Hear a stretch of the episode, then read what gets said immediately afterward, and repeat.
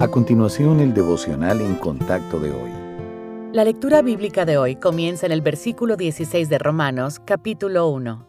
Porque no me avergüenzo del Evangelio, porque es poder de Dios para salvación a todo aquel que cree, al judío primeramente y también al griego.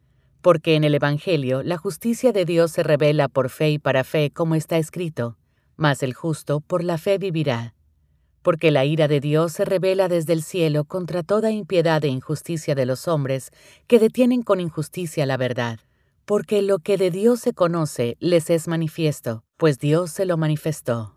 Porque las cosas invisibles de Él, su eterno poder y deidad, se hacen claramente visibles desde la creación del mundo, siendo entendidas por medio de las cosas hechas, de modo que no tienen excusa. Pues habiendo conocido a Dios, no le glorificaron como a Dios, ni le dieron gracias, sino que se envanecieron en sus razonamientos y su necio corazón fue entenebrecido. Mucha gente niega la existencia de Dios, pero la razón para eso es la supresión de la verdad, no la falta de evidencia. Debido a que el Señor ama a la humanidad, se ha revelado de varias maneras. Conocemos a Dios a través de su creación.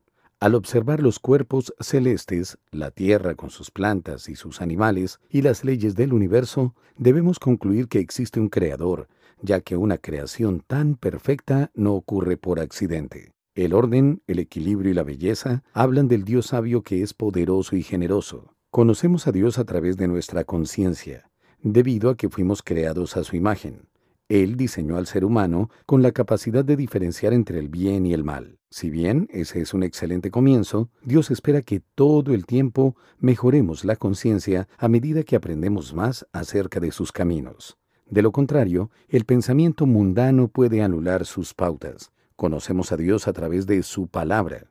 Si bien la conciencia y la creación apuntan al Señor, por lo general se necesita más para llevarnos a un conocimiento salvador de Él.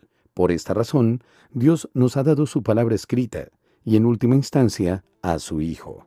Con amplia evidencia del poder, la naturaleza y la salvación de Dios, no hay excusas para dudar de su existencia y de su amor por nosotros.